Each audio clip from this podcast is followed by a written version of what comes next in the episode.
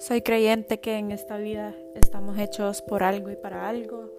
Soy creyente de las diosidencias, así que si están oyendo este podcast, porque Diosito les quiere decir algo el día de ahora.